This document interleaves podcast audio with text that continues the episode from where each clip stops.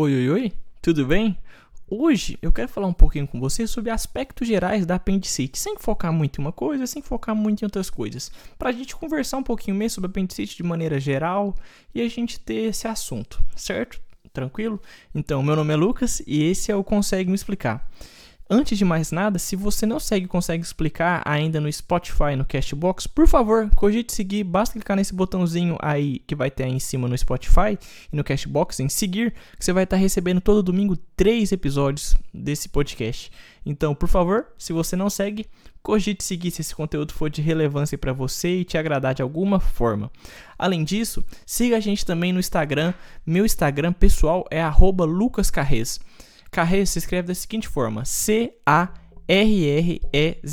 E o Instagram do, do Consegue Me Explicar é muito simples também. É arroba Consegue Me Explicar underline. Arroba Consegue Me Explicar underline, tudo junto e minúsculo. Eu quero te pedir também para você dar uma olhadinha aí na descrição, que sempre na descrição tem um Linktree meu. Se você tiver interesse, dá uma olhadinha que aí você vai ter acesso aos meus dois livros na Amazon. Se você puder olhar eles e adquirir, vai me ajudar bastante. Vai ajudar principalmente no desenvolvimento do podcast. Então, se você tiver interesse, por favor, adquira os dois livros, o Mariposa sobre a Lamparina e o Pô Simples, a arte do simples é só isso. Eu acho que eu posso te agradar dessa forma, na leitura também.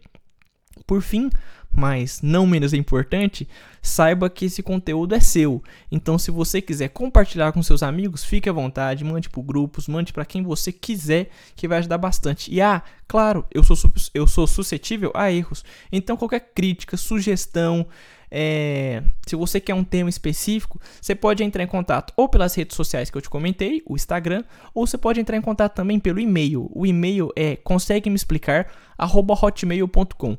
Tudo minúsculo e junto. Beleza, vamos falar de apendicite. Quando a gente fala de apendicite, a apendicite normalmente ela é uma emergência cirúrgica ela é uma emergência cirúrgica. A gente pode falar assim, normalmente não. A palavra normalmente a gente diz que não pode ser. Mas a apendicite, que é uma inflamação do nosso apêndice, ela é uma emergência cirúrgica. Tranquilo? O apêndice, onde que ele está localizado no seu corpo? Ah, Lucas, se eu não me recordo bem, o apêndice está localizado lá na nossa fossa ilíaca direita. O apêndice está localizado sim na fossa ilíaca direita. Ele é sempre é, anatomicamente presente na porção inicial do seco e ele vai ter aquele aspecto veriforme, é, veriforme tanto é que chama apêndice vermiforme. Aquele, então ele tem esse aspecto vermiforme e ele é composto por um tecido linfóide. Tanto é que estudos recentes até dizem que o apêndice tem uma função de proteção, uma função como se fosse dizer uma função linfóide em si, uma função que está relacionado à proteção. Mas isso são estudos recentes, nada ainda muito comprovado. Então, o apêndice está localizado na fossa ilíaca direita do nosso corpo. Ele fica sempre anatomicamente na porção inicial do nosso seco e tem esse aspecto vermiforme, sendo que ele é composto, ele é formado por um tecido linfóide. E como que vai acontecer essa apendicite? Como é que é um pouco dessa fisiopatologia? A gente tem o quadro de apendicite quando ocorre uma obstrução do lumen desse apêndice ou por meio de um processo inflamatório que pode levar ao aumento das colônias de bactéria dentro do apêndice, levando a um processo inflamatório e toda essa cascata inflamatória que leva a gente a ter que fazer o processo cirúrgico, a nossa emergência cirúrgica. Então a fisiopatologia do apêndice está relacionada desde o aumento de colônias de bactérias nesse nesse nosso órgão, nesse tecido linfóide nosso, que é o apêndice, e desde também de uma questão de uma obstrução desse lumen do apêndice. Então a gente pode estar relacionado com essa obstrução do lumen do apêndice e esse aumento das colônias de bactéria, já que essa região é uma região em que a gente vai estar formando o bolo fecal. E o bolo fecal, querendo ou não, ele é repleto de bactérias. Por mais que você imagine que tem uma morte dessas bactérias por conta do suco gástrico, por conta das nossas enzimas entéricas, por conta do nosso suco pancreático, a gente mesmo assim costuma ter bactérias ainda nessa região. Até a própria bactéria da nossa flora intestinal. A gente tem essas bactérias normais, nossas bactérias colonizadoras, tranquilas, mas havendo esse aumento dela, havendo essa obstrução do lumen do apêndice, a gente vai começar a desenvolver um processo inflamatório, uma inflamação do apêndice, ou seja, uma apendicite. Tranquilo? certo? A gente costuma até dizer que a gente tem que evitar certos alimentos para evitar que ocorra uma apendicite. A gente acostuma até escutar que a gente tem que evitar comer sementes, evitar comer unhas e até outras coisas, porque sementes unhas, alguns estudos também falam que pode levar ao acometimento do apêndice e ele desenvolver uma apendicite. Então, cuidado para você que roe unha, muito cuidado. Além disso, a gente pode falar também que a apendicite pode estar relacionado com fecalitos, que normalmente esses fecalitos são calcificações em que pode levar a essa obstrução do lumen do apêndice e também levar a essa questão da apendicite. Uma coisa que é comum falar que a apendicite é uma doença mais comum em homens. E esses homens costumam ter a idade entre, 30, entre 10 e 30 anos. Então a gente pode pegar crianças tendo apendicite, é aquele caso que a gente fala assim: "Ah, eu tive apendicite lá quando eu tinha 10 anos de idade, 11 anos de idade". E a gente pode falar também que pode ser aquela questão de pessoas, homens mais na idade jovem, homens de 30 anos, 25 anos, 20 anos. Então é mais comum ter apendicite e homens entre a idade de 10 e 30 anos. E como é que o paciente vai chegar? Como é que vai ser essa clínica desse paciente? Ele vai chegar falando que ele tem uma dor contínua, uma dor mal localizada, uma dor normalmente periumbilical ou nessa região epigástrica que com o passar do tempo, essa dor vai começar a migrar, a caminhar especificamente para a nossa fossa ilíaca direita. Então o paciente vai chegar com você falando que, doutor, tô com uma dor que ela tá com, que ela começou 9 horas da manhã e eu tô aqui 3 horas da tarde, essa dor continua comigo. Essa dor é aqui nessa região, perto do umbigo, essa região que pra gente que faz na área de saúde, conhecida como região periumbilical ou região epigástrica, certo? Tranquilo, né? E com, com o passar do tempo, doutor, essa dor foi irradiando aqui pro cantinho da minha barriga, essa região aqui, essa região, você sabe qual que ele tá mostrando para você? A região da nossa fossa ilíaca direita. Mas seu paciente não vai chegar só reclamando. Se fosse só reclamando de dor, estaria muito simples. O paciente pode chegar falando o quê? Doutor, eu tô vomitando eu tô com náuseas. E o meu paciente pode estar até se falar para ele assim, não, vamos medir sua temperatura para ver como é que você tá. Ele pode chegar até com um princípio de febre com uma febre baixa de 38 graus. Lembrando que a gente caracteriza a febre a partir de 37,8 graus. Então, seu paciente vai poder chegar também com náuseas e vômitos e com uma febre baixa, uma febre de 38 graus. Sendo que esse paciente, já que você tem essa dor contínua, esse, essa, esse quadro que vai se arrastando, a gente pode assim dizer, ele pode até evoluir para uma anorexia. Lembra que a gente conversou sobre isso lá naquele abdômen agudo inflamatório? Ele pode evoluir para uma anorexia. E uma coisa que é legal falar, que quando a gente fala de abdômen agudo inflamatório, a gente está diretamente falando de apendicite, porque uma das maiores causas do abdômen agudo inflamatório é essa doença, é a apendicite. Então, são duas, dois problemas que caminham juntos. O abdômen agudo inflamatório, ele normalmente ocorre por conta de uma apendicite. Tudo tranquilo? Beleza? No exame físico, a gente pode fazer algumas manobras, você lembra? Aquela questão do sinal de Bloomberg, que a gente pode fazer isso como? Fazendo uma compressão no ponto de McBurney e se faz depois uma descompressão brusca. Então você vai, acha, vai fazer o sinal de Bloomberg. Você vai primeiro fazer o quê? Achar o ponto de McBurney. Se achando o ponto de McBurney, você vai comprimir e depois fazer uma descompressão brusca. O paciente vai sentir dor na descompressão brusca do ponto de McBurney. A dor dele ocorre na descompressão brusca do ponto de McBurney. Como é que a gente vai achar esse ponto de McBurney, Lucas? A gente vai pegar a espinha ilíaca antero, é, antero superior e a gente vai, vai traçar uma diagonal entre a espinha ilíaca antero superior e nosso umbigo, nossa região periumbilical a gente vai dividir em três. O terço proximal, a espinha ilíaca antero-superior, vai ser o pronto de McBurney. Você vai dividir em três.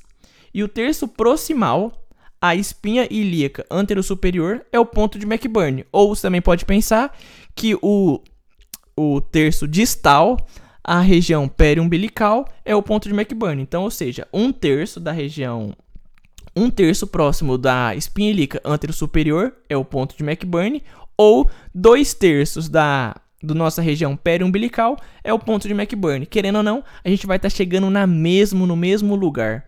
Tranquilo? Certo? Mas a gente também tem outros sinais que a gente pode fazer.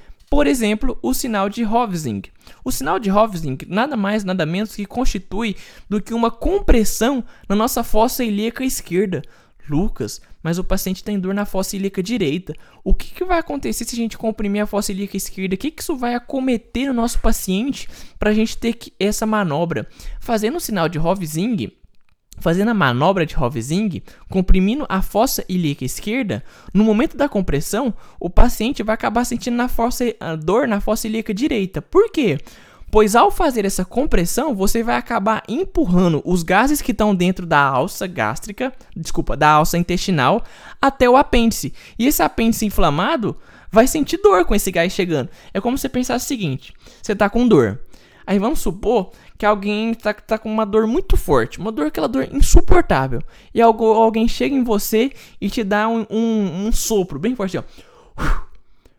Por mais que você possa parecer uma coisa boba, para uma região, uma pessoa que está com dor, aquilo lá pode levar a mais dor. Então, você levando esse ar que está na sua fossa ilíaca esquerda para sua fossa ilíaca direita, nesse apêndice inflamado, ele vai se movimentar, ele vai levar a uma mobilidade dele. O que, que vai acontecer isso?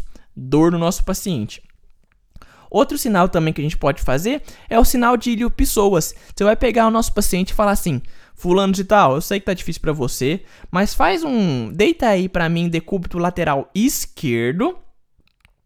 É e e faz para mim uma questão de uma hiperextensão do seu membro inferior direito. Você vai pegar, falar pro paciente, decúbito lateral esquerdo, por favor, deita do seu lado esquerdo. Agora faz uma hiperextensão do seu membro direito. Ele vai falar que tá sentindo dor na fossa ilíaca direita.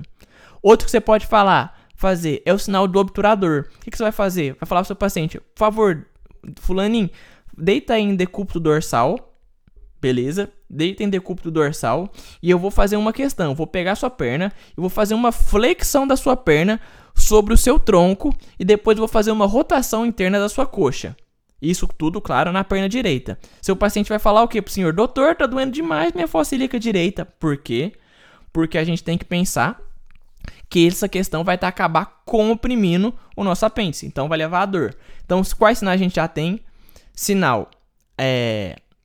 Ah, o primeiro sinal lá que eu falei com você, que é aquela questão do sinal de Bloomberg, que a gente vai fazer uma descompressão brusca, brusca do ponto de McBurn.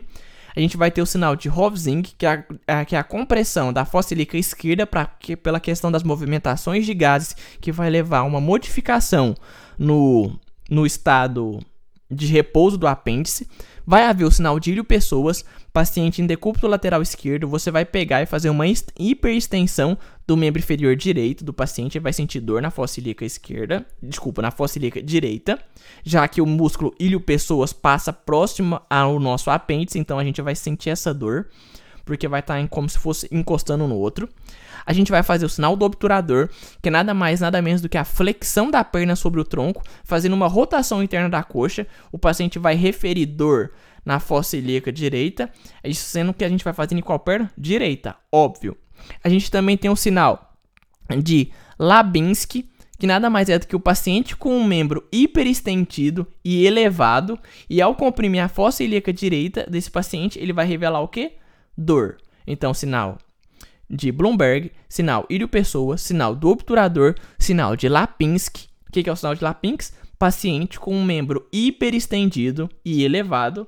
E ao comprimir a fossa ilíaca direita dele, ele vai falar o que pro senhor? Doutor, eu tô sentindo dor. E tem também um sinal muito doido. Você acredita? Tem um sinal que envolve o testículo, que é o sinal que a gente fala sinal de Tenhorn tem horn ou sinal da atração delicada do testículo direito. Você vai meio que mexer no testículo direito do seu paciente, já que tem fibras nervosas relacionadas com o apêndice. Aí ele vai, é, as fibras nervosas do testículo vai estar relacionada também com as fibras nervosas do apêndice, e o seu paciente vai falar, se mexer no testículo, o seu paciente vai falar: "Doutor, tô sentindo dor". Então você pode fazer até esse sinal do testículo. Só que é um sinal menos utilizado, né? Pensa, é desconfortável para o seu paciente se mexer no testículo dos outros. Não é um negócio muito legal. Então, mas existe esse sinal. Saiba que existe o sinal da tração delicada do testículo direito. Ou também chamado de sinal de Ten-Horn. Beleza? Certo? Mas aí eu quero te pergunto. Como é que você vai diagnosticar o, a apendicite? Você vai pedir algum exame? Você vai pedir alguma coisa? Você pode diagnosticar apendicite por clínica simplesmente ou você tem que pedir algum exame de imagem? Não. A apendicite, você pode ter um diagnóstico de apendicite tipicamente clínico. Pela clínica você consegue diagnosticar apendicite. O que isso quer dizer? A clínica do seu paciente vai acabar caracterizando uma apendicite. Você não, você não, você não precisa necessariamente pedir um exame de imagem para operar o seu paciente de apendicite. De forma alguma, na medicina, a gente aprende que pela clínica médica de um paciente com apendicite, você pode ir lá e falar: Eu acho que minha hipótese diagnóstica é apendicite. Manda esse paciente para operação, a gente vai abrir essa fossa ilíaca direita desse paciente, a gente vai dar um jeito de fazer alguma coisa nesse paciente. Beleza? Então a gente pode diagnosticar o nosso paciente. A gente pode diagnosticar o paciente com apendicite por meio da clínica. Grava isso. Você não precisa pedir nada, você não precisa dizer exame de imagem, tomografia, ressonância magnética, nem nada.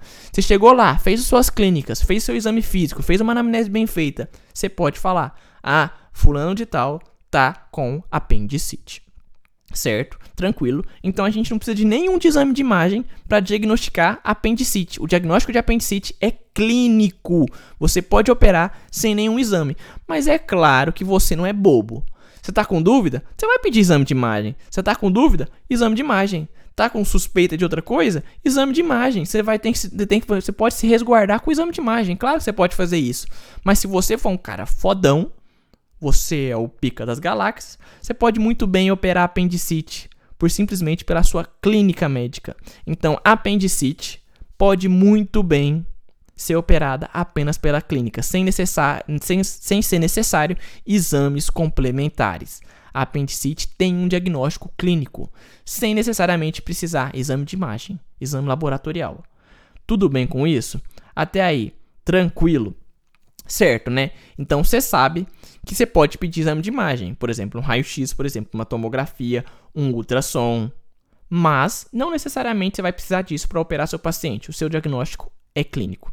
Mas a gente tem que ter uns cuidados. Quais seriam esses cuidados? Pacientes idosos. Ah, Lucas, mas você falou que normalmente a apendicite ocorre mais em pacientes homens e jovens, de 10 a 30 anos.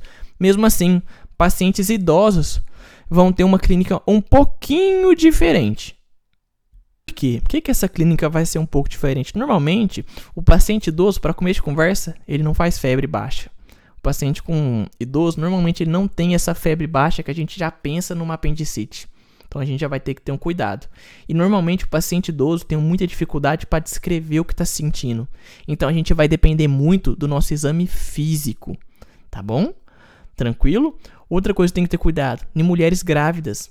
A principal causa não obstétrica de dor abdominal em mulher grávida é a apendicite. Grava isso. A principal causa não obstétrica de dor abdominal é, de, desculpa, a principal a causa é, não obstétrica de abdômen agudo em mulher grávida é a apendicite.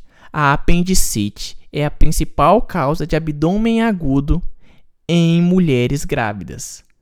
Recordou, gravou, Paciente idoso, normalmente ele não faz febre, a gente vai ter que ter um cuidado especial ele, com ele. E por quê? Ele normalmente não consegue descrever o que ele está sentindo. Por isso a gente vai ter que lançar muito mão de nosso, muito daquela questão dos nossos exames físicos e inclusive os exames complementares, exames de imagem. Lembrar, paciente chegou para você, do, é, paciente chama Juliana, 23 anos, grávida, primeira gestação dela. Ela chegou com dor na mulher grávida, a principal causa não obstétrica, gravou isso, não obstétrica, de, de, de abdômen agudo em mulheres grávidas é a apendicite. Grava isso. Por quê? Porque sim. então, na mulher grávida, a principal causa não obstétrica de abdômen agudo é a apendicite. Como o útero dessa mulher vai estar tá muito grande, a gente vai ter aquele útero gravítico, vai ser muito difícil a gente fazer esse exame físico, sabia? Então a gente pode pedir ajuda do ultrassom, mas nem sempre esse ultrassom vai acabar, a, vai acabar ajudando em si. Mas Lucas, você falou de idoso, falou de grávida, você está esquecendo daquelas questões daqueles pacientes, os, catar, os catarrentos, as nossas kids que vem com brinquedo pro consultório, que leva Batman, Superman, Barbie leva carrinho de controle remoto para o consultório. Então, nas crianças, a gente vai ter que ter um cuidado, porque os quadros de abdômen agudo, por conta de, de apendicite em crianças, são muito característicos faz diagnóstico diferencial com jeca, com gastroenterocolite aguda. Então a gente tem que ter muito cuidado com o paciente criança, porque abdômen agudo por conta de apendicite faz diagnóstico diferencial com jeca, gastroenterocolite aguda. A gastroenterocolite aguda é parecido com apendicite. A gastroenterocolite aguda é parecido com apendicite.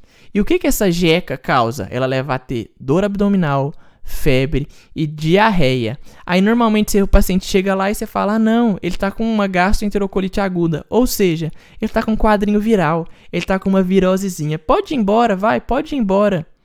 Por isso, você tem que ter uma atenção redobrada com esse tipo de paciente. Aí já é bom você falar: vamos pedir um exame de imagem, vamos pedir uma tomografia, vamos lançar a mão do exame de tomografia para ver como é que está esse apêndice desse paciente. Tem que ter um cuidado. Paciente criança, normalmente tem apendicite, tendo, sendo muito parecida com a jeca, com a gastroenterocolite aguda, levando a dor abdominal, febre, diarreia. Aí você pensa, ah, é um quadro viral, é uma virosezinha. Não manda embora seu paciente. Fala para ele assim, não, a gente vai pedir uma tomografia aqui, você espera, por favor? Pede essa tomografia e avalie esse apêndice do seu paciente, tá certo? Tranquilo? Então, beleza. Se numa hora de uma prova perguntar para você assim, ah, fulano de tal, como é que eu posso. O é, que, que eu preciso para caracterizar um abdômen. para caracterizar um apendicite? Porra nenhuma, você precisa só da clínica. Você não precisa de nenhum exame complementar, não precisa de exame de imagem nem nada. Você precisa da clínica, você tem que ser um bom clínico, tem que saber fazer um bom exame físico, saber tirar uma boa anamnese do seu paciente. Beleza, tranquilo. Mas na prática, lógico que a gente vai fazer diferente. A gente vai pedir exame de imagem, vai pedir um monte de coisa. Tranquilo? E Lucas, meu paciente está com apendicite. Consegui diagnosticar pela minha clínica, mas eu fiquei um pouco com medo, pedi exame de imagem. Boa, tranquilo. Ainda mais porque meu paciente era uma criança. Fiquei com medo dele ter jeca, gastroenterocolite aguda. Aí eu pedi uma tomografia, mas mesmo assim eu já diagnostiquei ele com apendicite. Vamos tratar nosso paciente? Nosso tratamento vai ser o quê? Cirúrgico. O tratamento de apendicite é cirúrgico. Então a gente vai fazer o quê? Uma apendicectomia que, que a gente vai fazer? O tratamento para apendicite é o que? Uma apendicectomia. O tratamento para apendicite é uma apendicectomia. O que, que isso significa? Ectomia significa retirada. Apêndice. Apêndice ectomia, uma retirada do apêndice dessa pessoa, do seu paciente, com preferência para uma cirurgia laparoscópia, ou seja, uma cirurgia por vídeo. Mas se você tiver numa curruela, numa cidadezinha menorzinha, você pode muito, muito, muito bem fazer uma o quê? Uma lapara, laparotomia. O que, que isso quer dizer? Uma cirurgia por bisturi. Você vai ter que abrir o seu paciente. Tudo bem?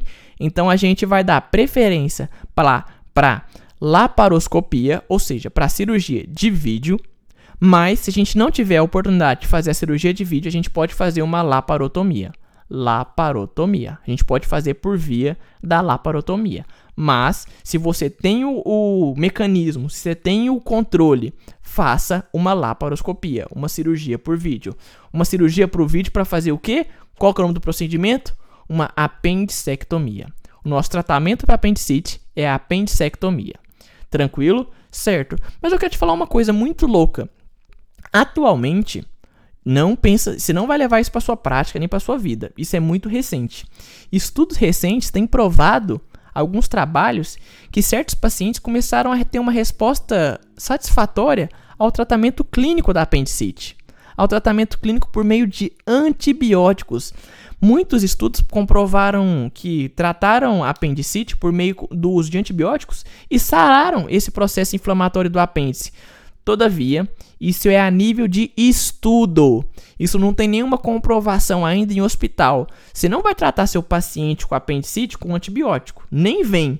Isso é estudo. Teoria é teoria, prática é prática, realidade é realidade, fantasia é fantasia. A gente está falando ainda de um estudo. Não tem ainda a certeza de que fazer tratamento com antibiótico vai resolver seu problema.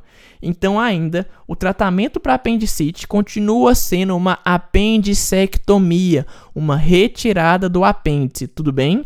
Beleza? Sendo que você pode fazer essa retirada do apêndice por duas vias. Seja ela por via laparoscópia, cirurgia de vídeo, ou seja ela por cirurgia é, manual, cirurgia por bisturi, uma via da laparotomia, ou seja, uma cirurgia de abertura dessa região do abdômen do seu paciente. Cirurgia laparoscópia é o nosso preferencial, uma cirurgia por vídeo, para nós fazer nossa apendicectomia. Só que a gente pode fazer por via laparotômica, que é aquela questão da laparotomia, que é por meio do bisturi, a nossa via tradicional. Lembrando que a gente tem que estudos clínicos revelam o tratamento por, por antibiótico. Só que o tratamento por antibiótico ainda é a nível de estudo. Não vamos tratar apendicite com antibiótico. Beleza? Não vamos pensar assim. A gente vai tratar apendicite com cirurgia, uma emergência cirúrgica. Nosso paciente chegou com apendicite, a gente fechou o diagnóstico, seja ele por meio da clínica, seja ele por meio das nossas questões de exames complementares para a gente fechar o nosso diagnóstico Tratamento apendicectomia, cirurgia da retirada do apêndice. Fechou? O que eu tinha que falar com você hoje sobre apendicite era isso. Eu pensei que ia ficar menor, mas eu acho que eu acabei empolgando. Eu não quis falar ainda tudo de apendicite. Eu acho que ainda tem mais coisa para falar de apendicite, mas no geral, eu acho que é isso. Eu espero muito ter te auxiliado com essa com esse conteúdo. Eu espero que eu tenha te auxiliado de alguma forma. Não esquece de seguir a gente no Spotify, no Cashbox. Clica nesse botãozinho de seguir que você vai estar tá recebendo as notificações. E, por favor, dá uma olhadinha no Instagram do Consegue Me Explicar, arroba Consegue Me Explicar, underline. E dá uma olhadinha também no meu Instagram, arroba Lucas Carrez. Dá uma olhadinha, por favor, no meu Instagram, arroba Lucas Carrez. Carrez se escreve da seguinte forma, C-A-R-R-E-Z. Por fim, mas não menos importante, na descrição de todo vídeo tem todas essas informações. Mas é claro, se você puder, me dá a oportunidade de te entreter de outra forma, dá uma olhadinha nos meus livros na Amazon e se tiver oportunidade, se tiver a, a possibilidade, adquira. Você vai estar ajudando muito, consegue me explicar a se manter a manter a sua produção de três episódios dominicais, tá bom? Se cuide, cuide da sua família, do seu irmão, do seu cachorro, do seu gato, de todo mundo. Espero que você esteja bem. Eu estou ótimo, estou muito bem hoje. Um beijo para você. Ficou um pouquinho grande, mas eu tô muito feliz que eu falei hoje com você. A gente falou de muita coisa. Falou até daquele sinal de ten horn, que é aquele sinal da tração delicada do testículo direito. A gente vai fazer uma tração do testículo direito para que vai referir uma dor na fossa ilíaca direita. É muita loucura. Isso é medicina. Muito massa, né? Um beijo para você. Fique bem. Adeus. Se cuida, tá? Se cuida que eu tô me cuidando um beijo, um cheiro, um abraço, um elogio. Você é uma pessoa incrível. Somos capazes de coisas inimagináveis, por incrível que pareça. Você é a sua superação.